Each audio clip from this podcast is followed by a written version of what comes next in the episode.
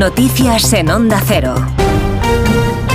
Buenas tardes. Comenzamos en Estados Unidos, donde este jueves se vive en el Tribunal Supremo de Washington un momento que puede resultar definitorio no solo para el proceso electoral, también para el futuro político de Donald Trump. Desde hace una hora, los nuevos magistrados de este tribunal deben decidir si el nombre de Trump está en las papeletas de las primarias republicanas en el estado de Colorado, debido a su presunto papel en el ataque de sus partidarios en el, ataque al Capitolio el 6 de enero del 2021. Su decisión puede ser además fundamental para lo que ocurra en otros estados. Corresponsal Agustín Alcalá.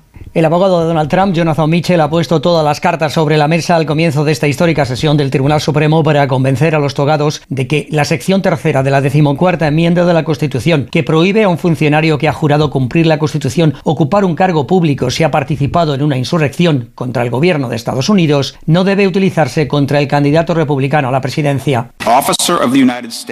Funcionario de Estados Unidos solo se refiere a personas que han sido nombradas y no a aquellas que han sido elegidas como el presidente y miembros del Congreso. Y la segunda razón es que la sección tercera no se puede emplear para excluir de las papeletas a un candidato a la presidencia.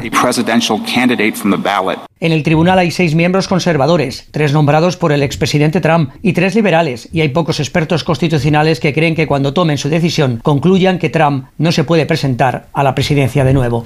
Aquí en España, tercer día de protestas de los agricultores, se está desarrollando con menos carreteras principales afectadas y con las organizaciones mayoritarias agrarias, Asaja, COAG y UPA, que se han sumado a protestas, a las protestas en Ciudad Real, Huesca, Ávila, Salamanca, Barcelona, Navarra o La Rioja. Mientras colectivos como las patronales del transporte o la distribución alimentaria temen cada vez más el impacto económico de los bloqueos. La organización agraria UPA ha hecho un llamamiento a la unidad de acción y ha defendido el papel de interlocución y negociación de las tres entidades en el ámbito estatal. Los agricultores se quejan de que las importaciones, los productos de fuera que entran al mercado europeo, entran con unas reglas de juego totalmente diferentes a las que se aplican a sus propios productos. Y estas protestas siguen causando problemas en muchos puntos de las carreteras españolas, así que vamos a conocer cuáles son las zonas con dificultades. Dirección General de Tráfico, buenas tardes. Buenas tardes. En este momento estamos pendientes de las movilizaciones agrarias que cortan de la red viaria principal en Zaragoza, la A2 en Ariza y provocan retenciones en la A68 en Mayén.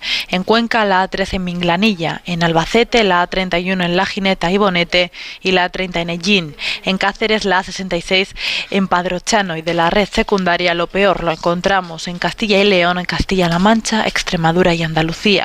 Y por último, atención, porque por las fuertes rachas de viento entre Asturias y Lugo se recomienda a los vehículos pesados que estén circulando por la 8 y que se dirijan a cruzar el puente de los Santos desviarse por la Nacional 642 y la Nacional 640. Las protestas de los agricultores españoles no son las únicas. También en Italia están en pie de guerra. Hasta ahora se concentran en las afueras de Roma y amenazan con bloquear el Festival de San Remo que se está celebrando en estos días. Corresponsal Darío Menor.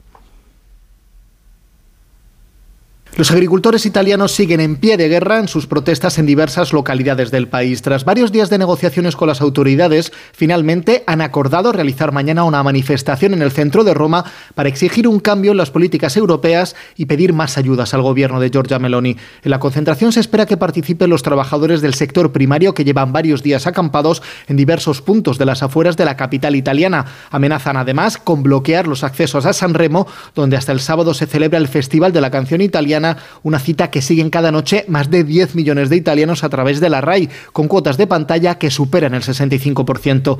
Los agricultores han solicitado a los organizadores del festival que les permitan leer un comunicado con sus reivindicaciones. Y hablamos ahora de la venta de coches de segunda mano. Duplica la demanda de los nuevos. En el mes de enero el negocio ha crecido un 15%. Por cada vehículo nuevo se venden 2,3 usados. Carmen Sabido. Se vendieron más de 155.000 coches de ocasión por el tirón de las compañías de renting que una vez finalizado el contrato de alquiler ponen a la venta los vehículos. Además, las operaciones 62.000 se concentran en la compra de modelos de más de 15 años, lo que deteriora el parque móvil, como explican desde Gambán, la Asociación Nacional de Vendedores. Eh, estamos hablando de que por cada vehículo nuevo se vendieron en enero 2,3 de segunda mano. Si tenemos que hacer un retrato robot de cuál fue el, el modelo más vendido, nos damos cuenta de que el 40% de las ventas de turismos de segunda mano se correspondieron con modelos de más de 15 años y más de la mitad de las ventas fueron modelos diésel. El sector pide incentivos y medidas para que sea más rentable entregar el coche para chatarra que venderlo en el mercado de segunda mano. Es todo por el momento. Volvemos con más noticias aquí en Onda Cero a las 6 de la tarde, las 5 en Canarias.